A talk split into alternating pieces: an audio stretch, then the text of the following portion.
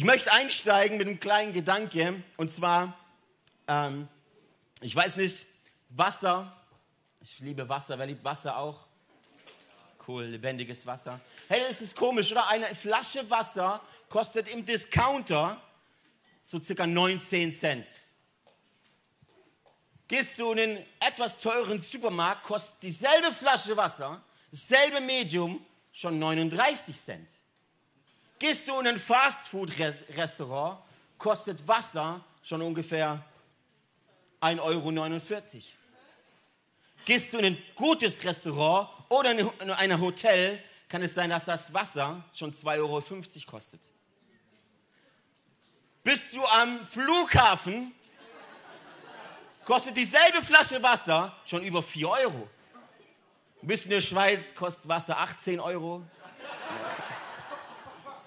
12, 12, so krass ist es da nicht.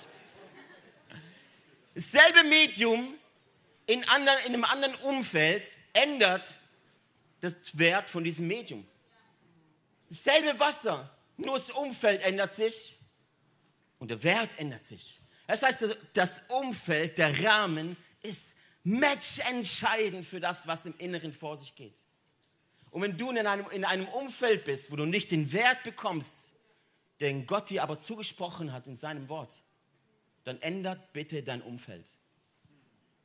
Wenn du in einem Umfeld bist, wo du keine Liebe bekommst, ändere einfach dein Umfeld. Wenn du in einer toxischen Beziehung bist, warum bist du da? Und das ist genau da, hier sind wir in der Kirche. Das ist unser Job, ist, wir bauen einen Rahmen. Einen Rahmen für das, was in diesem Rahmen passiert. Da haben wir Gott, da haben wir den Heiligen Geist, der uns füllt. Ohne den werden wir komplett verloren. Das heißt, unser Job, nehmen wir das mal mit für den Start, unser Job ist, den Rahmen zu bauen. Den Rahmen zu bauen.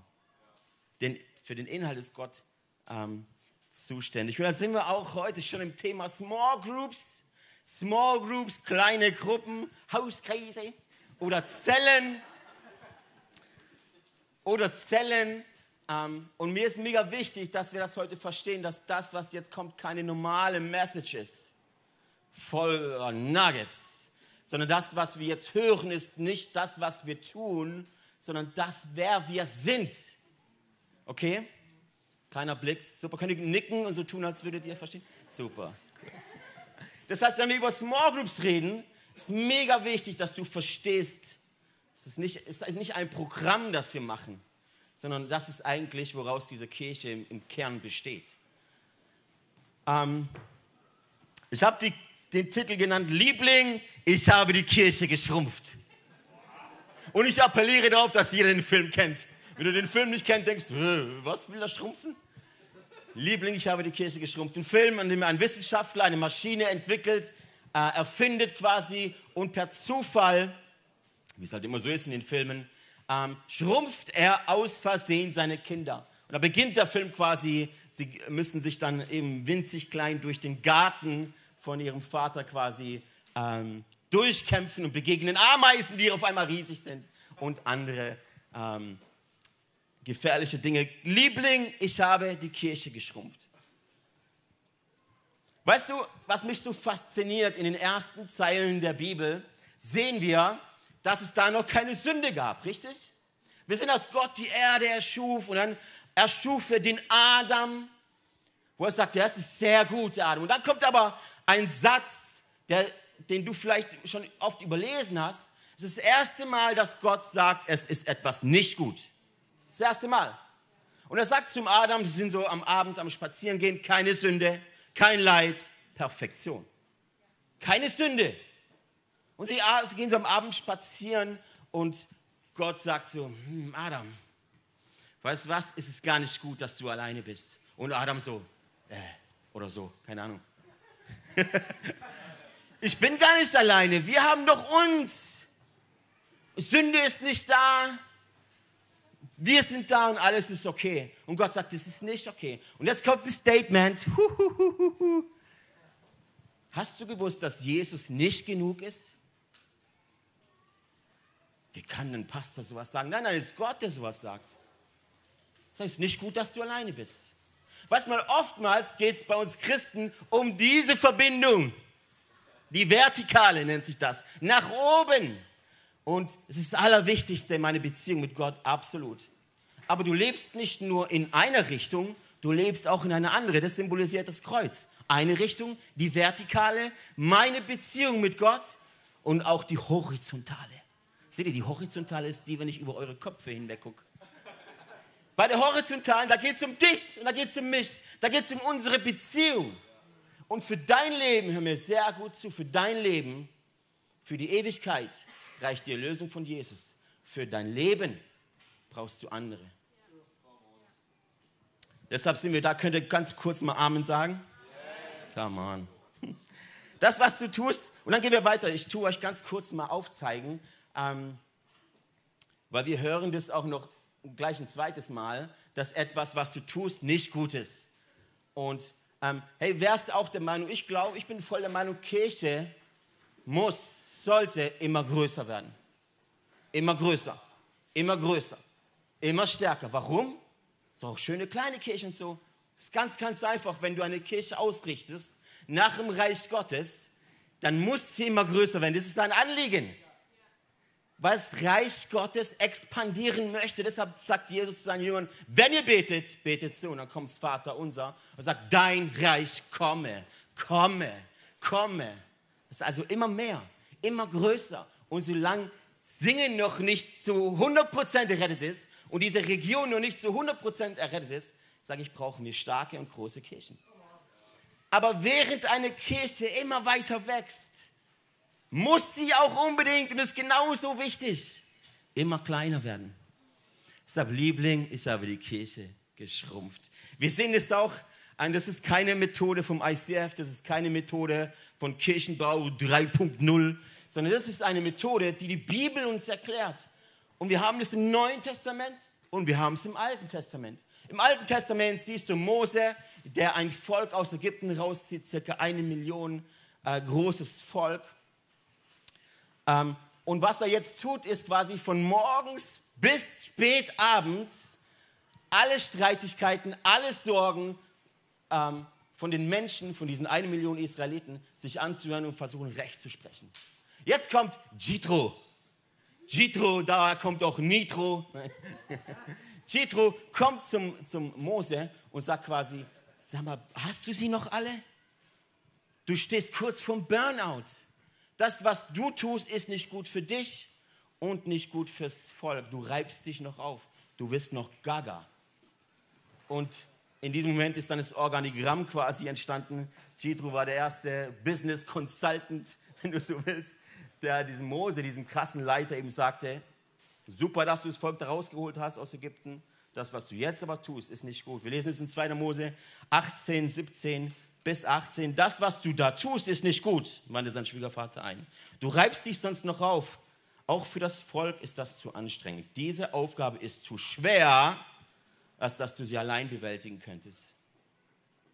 Und dann geht es weiter im Vers 18. Aber, das ist ein schönes Wort, oder? Aber, aber ist ein super Wort, wenn jemand dir sagt, hey, was du machst, ist richtig doof. Aber, und du so, es gibt eine Lösung. Halleluja. Aber wähle ein paar fähige, gottesfürchtige und zuverlässige Männer aus, die unbestechlich sind. Ernenne sie dann zu Richtern über das Volk und übertrage ihnen die Verantwortung für jeweils 1000, 100, 50 und 10 Leute. Das heißt, er teilte das Volk auf.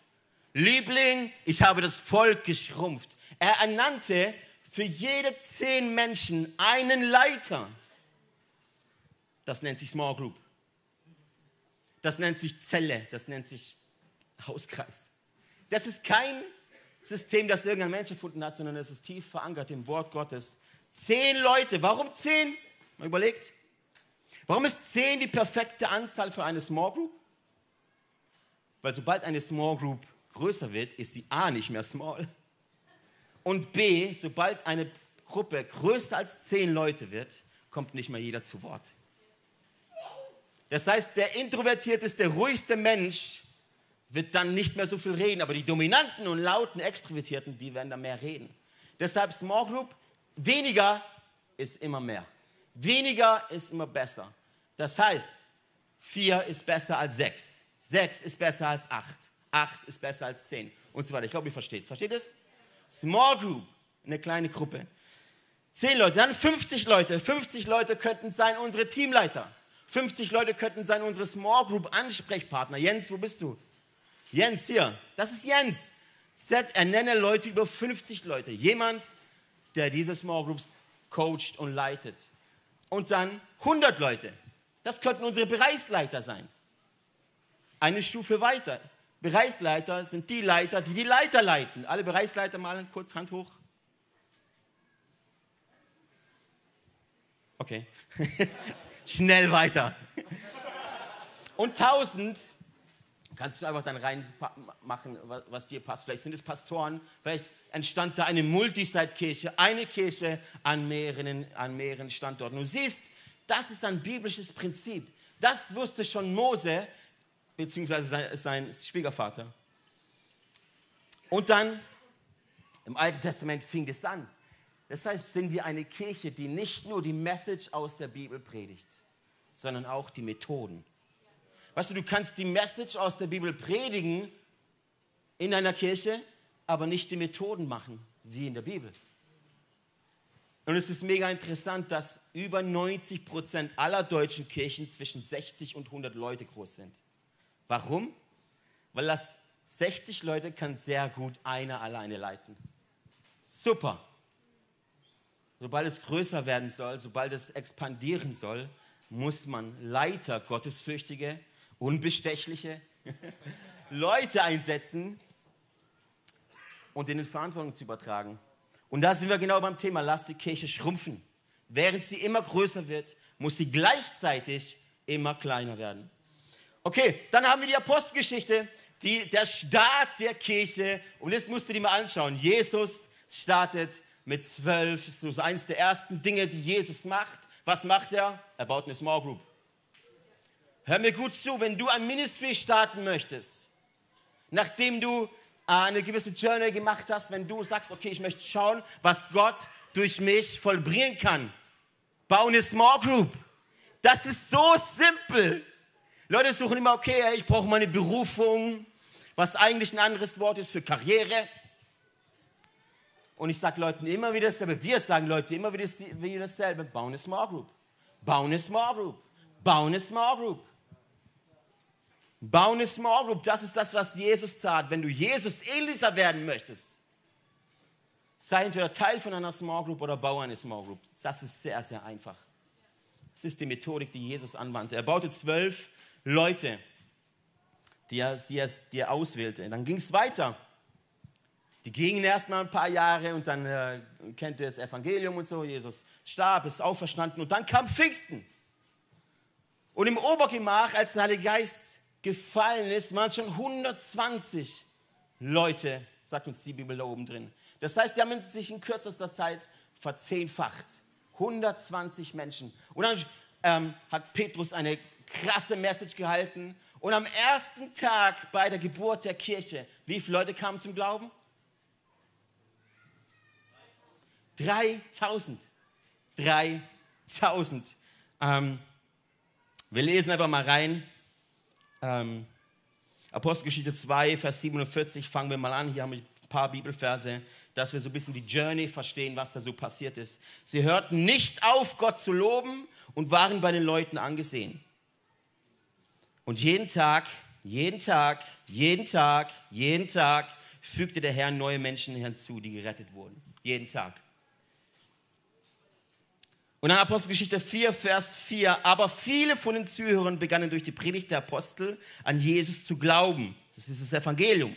Sodass nun etwa 5000 Männer zur Gemeinde gehörten. Frauen und Kinder nicht mitgerechnet. Wir sind bei Apostelgeschichte 4 und es sind jetzt 5000 Menschen. Und dann geht es weiter. Apostelgeschichte 5, Vers 14. Immer mehr Menschen fanden zum Glauben an den Herrn. Männer wie Frauen. Übrigens beim Vers 4, Vers 4 sind es 5000 Männern. Wenn es jetzt alle, so Passerella-Familien wären, mal sieben, weißt du, was ich meine? Das heißt, wenn es 5000 Männer sind, wie viele Familien sind es? Wie viele insgesamt? 35? Sowas, oder? 35.000. Und wir sind erst ein paar Kapitel weit. Immer mehr Menschen fanden zum Glauben an den Herrn, Männer wie Frauen. Und dann geht es weiter, Apostelgeschichte 6, Vers 7. Gottes Botschaft breitet sich immer weiter aus. Die Zahl der Gläubigen in Jerusalem nahm weiter zu und auch viele jüdische Priester schlossen sich im neuen Glauben an. Es ging immer weiter, wie ein Lauffeuer hat sich verbreitet. Und in den ersten, jetzt schneide ich an, in den ersten 25 Jahren der Kirche wiegt die, die Zahl der Gläubigen auf circa 100.000 Menschen. Was damals verstanden wurde, ist, dass das Königreich Gottes, da geht es nicht um Addition, sondern um Multiplikation. Es geht um Multiplikation. Multiplikation, das ist der Rechenweg im Himmel. So rechnet man da. Gibt es ganz, ganz viele Beispiele in der Bibel. Multiplikation. 100.000 Menschen in den ersten 25, 25 Jahren in Jerusalem. Aber wie groß war, was schätzt ihr, wie groß war Jerusalem überhaupt? Wenn da 100.000 Menschen zum Glauben kamen, was schätzt ihr, wer war schon mal in Jerusalem? Ist nicht riesig, richtig? Was schätzt ihr die Population damals in Jerusalem, wie hoch? Ballert mal raus. Viereinhalb, was? Millionen? Viereinhalb Menschen. Nein, 200 bis 250.000 Menschen haben da gelebt in Jerusalem. Und 100.000 davon gläubig. Deshalb sagen die, haben die Pharisäer und die Sadduzäer dann auch gesagt, hey, ihr mit eurem Glauben, ihr verseucht ganz Jerusalem. Das ist nicht mal da eine Kirche, mal da eine Kirche. Jeder Zweite. Jeder Zweite. Du bist in die Schule gegangen und da gab es nicht äh, normalen Unterricht, sondern du bist, äh, glaubst du schon? Nee. Aber du. Jeder Zweite. Jeder Zweite. Das heißt, eine riesige Masse von Menschen kamen da zum Glauben. Eine Mega-Church. In einer Stadt. Gut, das ist schön, oder? Aber wo versammelten die sich denn? 100.000 Menschen in so einer Stadt wie Jerusalem. Kein Tempel wäre groß genug, um 100.000 Menschen zu fassen. Und auch da gibt uns eine Bibel, die Bibel eine super Methodik, wie im Alten Testament, so auch im Neuen Testament. Wo versammelten sie sich denn alle? Apostelgeschichte 5, Vers 42 äh, zeigt uns das sehr gut auf. Und sie fuhren fort. Das bedeutet, sie machten immer weiter. Sie machten immer weiter, sie fuhren fort. Oh, ich würde gerne über, über Fortfahren predigen. Über geduldig sein und beharrlich sein, über Weitermachen über Weitermachen, so wichtig in der Ehe. In der Ehe heiratest du nicht, dass es irgendwann am Ende, in der Ehe sagst du, bist, dass der Tod uns scheidet. Andermal. Und sie fuhren fort, täglich im Tempel und in den Häusern die Botschaft zu verkünden, dass Jesus der Christus sei. Wo? Im Tempel, Hammer, und in den Häusern, Plural, Mehrzahl, in den Häusern, nicht im Haus, in den Häusern, um die Botschaft zu verkünden, dass Jesus Christus sei.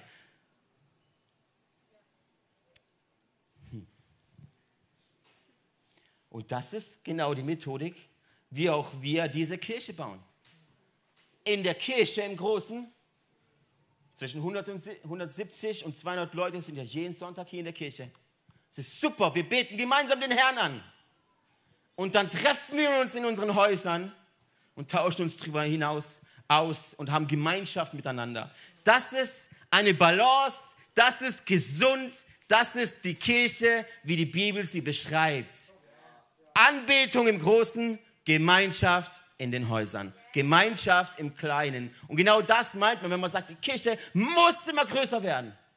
Und gleichzeitig durch Small Groups immer, immer kleiner. Ich würde es lieben, in einer Small Group zu sein mit vier Leuten. Vier Leute. Vier Kinder Gottes.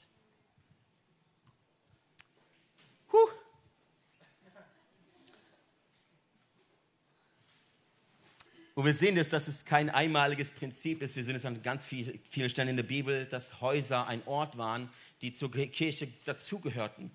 Wir sehen es in Römer 16, Vers 5, da grüßt Paulus, bitte grüßt auch die Gemeinde, die sich in ihrem Haus trifft. Grüßt meine lieben Freund äh, Paetus. oder so. Er war der Erste in der Provinz Asien, der zum Glauben an Christus kam. Das heißt, dieses in den Häusern treffen, ist keine einmalige Sache von der Postgeschichte. Vielleicht dachtest du, ja gut, die hatten halt keine Gebäude. Heute haben wir riesige Arenen, damals hatten die keine Fußballstadien. Schon klar, dass sie in Häusern waren. Nein, nein, das ist kein Prinzip, das nur damals angewendet wurde. Das war das einfach, das ist einfach die Methodik. Wie eine Kirche gesund, gesund.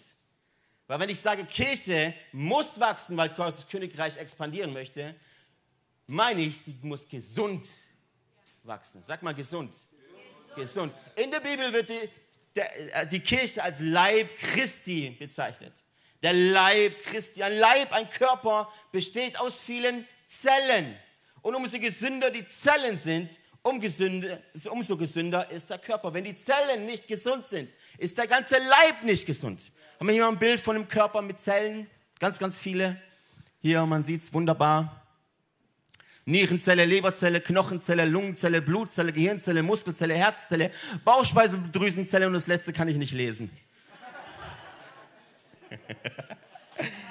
Wenn die Zellen nicht gesund sind, ist der ganze Leib nicht gesund. Haben wir das verstanden? Und eine Kirche besteht aus vielen Zellen, nicht aus einer Zelle, sondern aus vielen Zellen, die alle gesund sein müssen. Okay, fünf Gründe, fünf Gründe, warum wir Small Groups lieben. Seid ihr ready? Ihr könnt gerne mitschreiben. Ihr wisst, wer schreibt, der bleibt. Nicht, dass du eines Tages in den Himmel kommst und die Leute fragen, und da oben Petrus, man sagt, Petrus öffnet dir die Tür. Keine Ahnung, ob es stimmt. Petrus öffnet dir die Tür und sagt, wo sind deine Mitschriften? Wo sind deine Notizen? Wer weiß, wer weiß, who knows. Äh, fünf Gründe, warum wir Small Groups lieben. Punkt eins: Small Groups sind biblisch. Small Groups sind biblisch. Nimm einen anderen Begriff. Sag meine Crew. Wir, wir haben, ich habe eine Gruppe gegründet, die heißt Boys in the Hood. Boys in the Hood. Ah, ah. Small Groups sind biblisch. Eine Gruppe von Kindern Gottes, die sich gemeinsam treffen in ihren Häusern. Small Groups sind biblisch. Das ist kein Konzept von neumodischen Gemeinden. Das ist biblisch. Small Groups, kleine Gruppen sind biblisch. Wieso wiederhole ich so oft? Dass du verstehst, dass es nicht unsere Erfindung ist, sondern Gottes. Small Groups sind biblisch. Punkt zwei: Small Groups sind persönlich. Ihr hört mir hier alle zu, habt aber keine Chance, mir etwas zu sagen. Small Groups sind persönlich. Wenn das alles wäre, wäre diese Kirche so ungesund. Small Groups sind persönlich, wo du, wo du in deiner Small Groups dich über persönliche Dinge austauschen kannst und sagen kannst, was dir auf dem Herzen liegt. Small Groups sind persönlich. Small Groups sind flexibel. Ich kann, ich kann zum Beispiel nicht sagen, Sonntagmorgens, hey, lass heute mal um neun machen. Celebration. Lass mal, lass mal, oh, das Zelt ist belegt. Lass mal in die Innenstadt gehen. Morgen. Es geht nicht. Small Groups sind flexibel. Ihr könnt die Uhrzeiten wählen, wann ihr euch trefft. Das ist super. Punkt 4, Small Groups sind einfach multiplizierbar. Das ist super. Es geht so einfach. Eine Kirche zu gründen an einem anderen Ort ist nicht so einfach. Small Groups sind einfach multiplizierbar. Punkt 5. Small Groups bieten Plattformen. Hier in diesem Gottesdienst gibt es eine Plattform. Nur einer kann hier stehen. Und in der Band sind auch nur begrenzt, ist auch nur begrenzt Platz. Aber in der Small Group bekommst du eine Plattform. Kannst du mal Input machen. Kannst du mal teilen, was auf deinem Herz ist. Kannst du mal teilen, was Gott dir aufgezeigt hat. Kannst du mal teilen, was Gott mit dir spricht. Small Groups beten, Plattformen. Und jetzt kommen fünf Gründe, warum du Small Groups lieben solltest. Punkt 1 ist, meine Small Group connectet mich mit dem Leib Christi. Hast du dich mal gefragt, wie kann man Teil werden von einer Kirche? Wie kann man Teil werden vom Leib Christi? Weil Fakt ist, im 1. Korinther 12, Vers 27, da heißt es, so bildet ihr gemeinsam den Leib von Christus und jeder Einzelne gehört als ein Teil dazu. Das heißt nicht, ich bin der Leib Christi, sondern wir gemeinsam. Gemeinsam.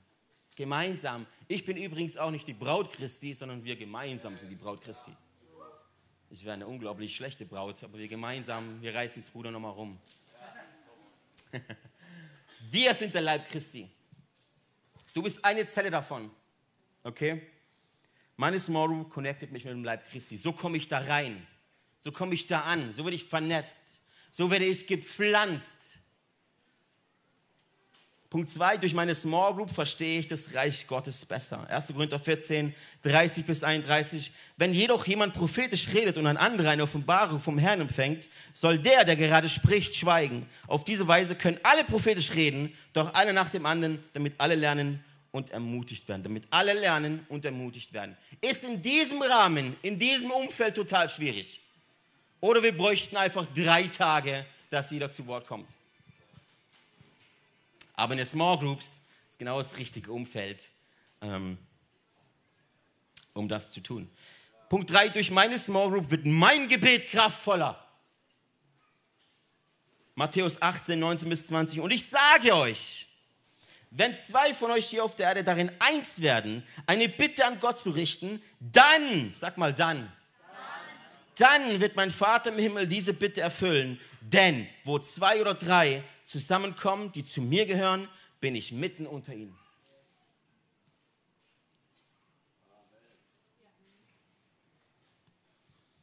Durch meine Small wird Gebet kraftvoller.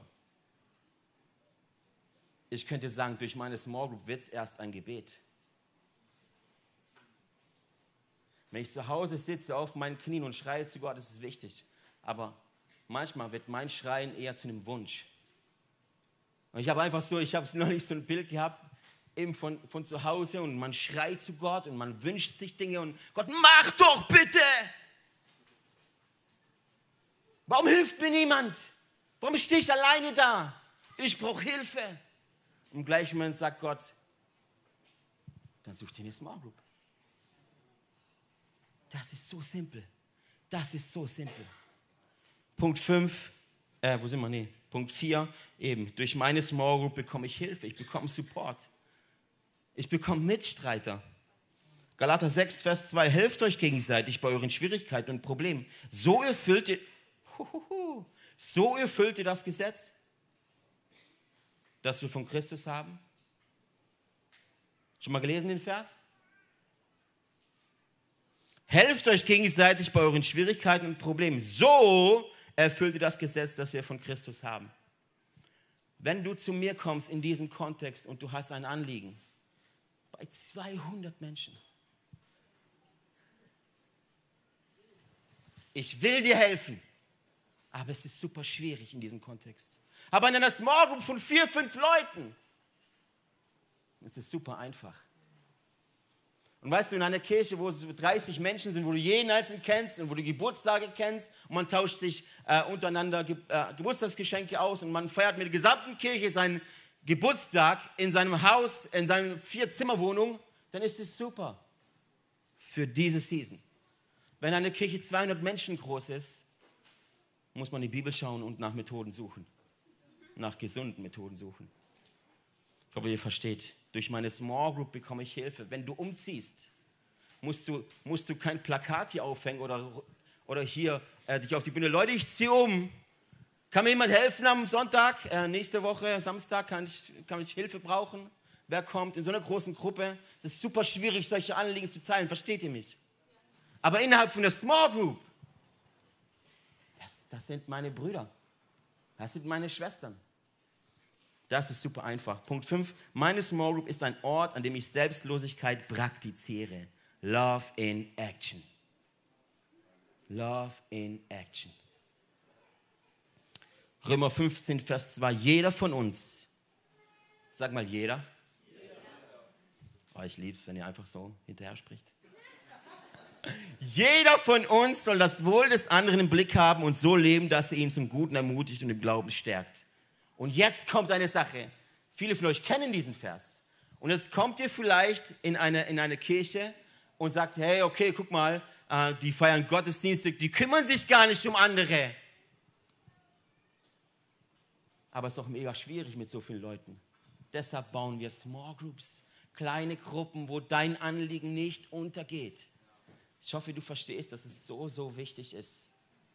Small Groups Und dann 3. Johannes 1, Vers 5. Lieber Freund, du dienst Gott, wenn du dich um die Brüder kümmerst, die bei euch Rast machen, auch wenn sie Fremde für dich sind. Viele verstehen Small Groups als ein Treffen, wo ich mich mit meinen, Tre mit meinen Freunden treffe. Und dann ist man eine geschlossene Small Group. Wie oft habe ich das von Leuten gehört? Unsere Small Group ist voll, wir sind sieben.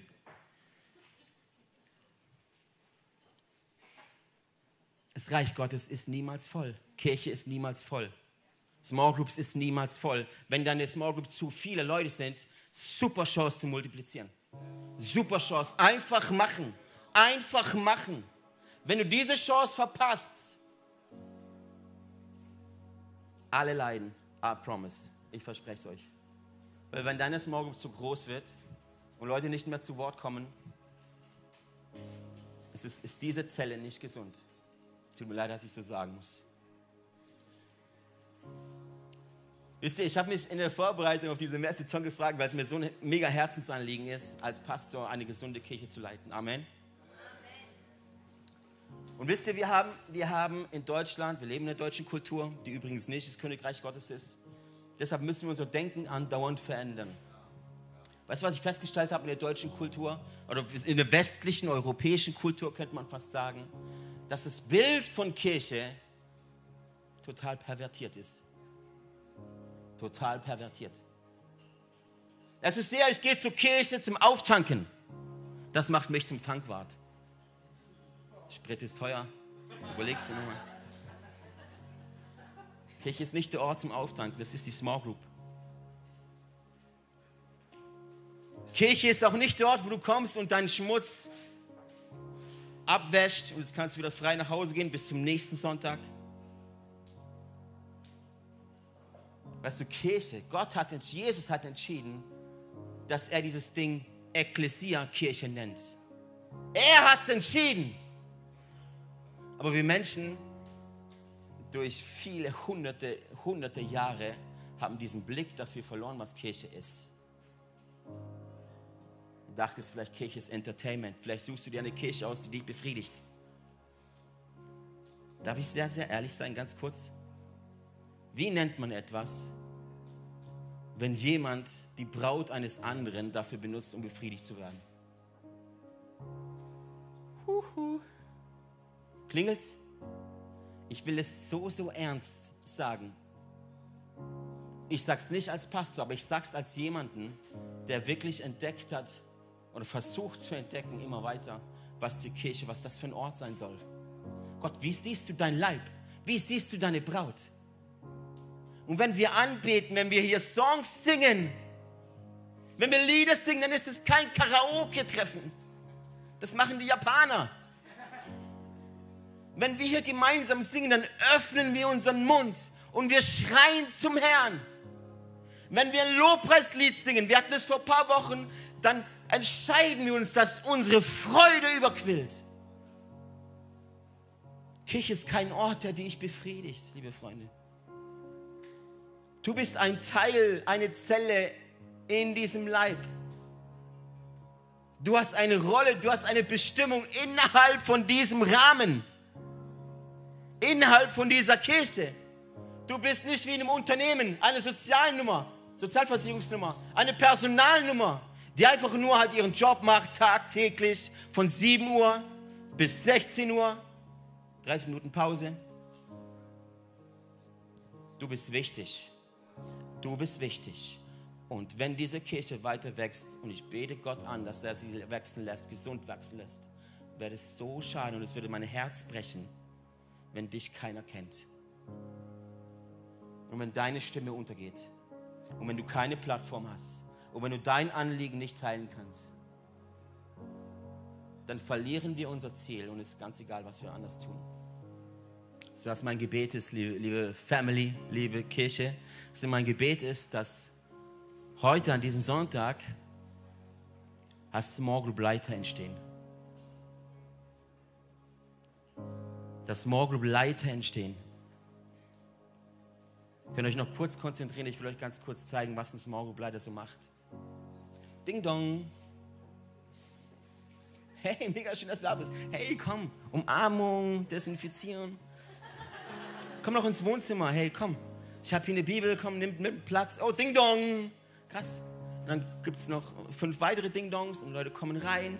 Man nimmt Platz im Wohnzimmer. Guck mal, ich habe Kekse gebacken. Und hier haben wir noch ein gutes Softdrink. Und Frauen Small Group, die haben da noch Millet. Millet heißt es, oder? Mit Obst im Trinken drin. Lili, Lili, Lili. Ähm, Männer haben Bier dann noch da stehen. Amen. Amen. Und dann tauscht man sich aus. Gemeinschaft. Oh, Gemeinschaft ist so einfach. Wenn du die Tür öffnen kannst bei dir daheim, bist du geboren zum Small Group Leiter. Wenn du ein Wohnzimmer hast, wo man sitzen kann, erfüllst du alle Kriterien. Wenn du nicht backen kannst, Lieferando ist direkt vom Himmel geschenkt. Hey, ich will es dir heute wirklich sehr, sehr einfach machen, zu verstehen, was es bedeutet. Muss kein Theologe sein. Müsst euch einfach nur, Gemeinschaft ist so einfach. Gemeinschaft ist so einfach. Und weißt du, was ein Grund ist, warum Leute nicht in Gemeinschaft kommen? Und es bricht mein Herz. Weil du denkst, wenn dich wirklich jemand kennenlernt, kann er dich nicht lieben weil du nicht dieser perfekte Christ bist, der alles, die alle so meist hier rumrennen. Weil du schon so oft versagt hast. Weil du nicht loskommst von dieser Abhängigkeit. Und du denkst, wenn die im ICF das mitkriegen, hm, die werden mich nicht mögen. Und weißt du, woher diese, diese Lüge kommt? Sie kommt direkt von unserem Feind. Du kannst nichts tun, versprochen Du kannst nichts tun, dass wir dich nicht lieben. Ey, so schön, dass du mit dabei warst. Wir sind am Ende dieser Session angekommen und ich hoffe, dich hat es weitergebracht und dir hat es auch gefallen. Ey, wenn das der Fall ist, darfst du gerne ein Like da lassen, du darfst den Kanal hier abonnieren und auch diese Glocke aktivieren. Dann wirst du nichts mehr verpassen hier, was auf diesem YouTube-Channel abgeht. Wir haben hier alle Locations aufgelistet, wo wir uns physisch jede Woche treffen. Und wir würden es lieben, wenn du dir die raussuchst, die am nächsten von dir ist und mal vorbeikommst, dass wir dich da begrüßen dürfen und dich da auch kennenlernen dürfen. Hey, und wenn dir gefällt, was wir hier machen, was wir auf diesem YouTube-Channel hier machen, dann darfst du uns auch da sehr gerne unterstützen, ganz finanziell. Du hast hier einen QR-Code zu PayPal, wo du ganz einfach spenden kannst. Oder du findest auch den Link dazu, zu allen anderen Möglichkeiten, wie du uns unterstützen kannst, direkt in der Infobox. Und da kannst du sehr gerne draufklicken und vielen Dank an alles, was du da auch gibst. Wenn du das erste Mal heute hier bist oder dich für Jesus entschieden hast, dann sage ich herzlich willkommen in der Family. Ey, du bist Teil einer riesen Church Family, einer Familie von Gott. Und wir, wir glauben daran, dass wir als Kirche Familie sind und eine Familie kennt sich untereinander. Und wir würden es lieben, dich auch kennenzulernen, dich willkommen zu heißen in dieser Familie. Deswegen füll doch gerne das Kontaktformular aus, das wir unten in der Videobeschreibung haben. So kannst du gerne berichten von dir und wir können mit dir in Kontakt treten und dich kennenlernen. Und auch wenn du sonst merkst, ich erlebe was mit Jesus heute durch diese Session, oder durch die ganze Woche hinweg, hey, lass uns das gemeinsam teilen. Auch da findest du einen Link, wo du reinschreiben kannst, was du erlebst, weil wir wollen aneinander teilhaben und erleben und spüren, was Jesus in den verschiedensten Orten, in den verschiedensten Leben von Menschen tut. Und es motiviert einfach enorm. Deswegen auch da herzliche Einladung, teile das sehr gerne, was du da erlebst. Hey, und ich freue mich auf die nächste Session mit dir oder dich an einem unserer Standorte begrüßen zu dürfen. Und ich wünsche dir alles Gute. Mach's gut.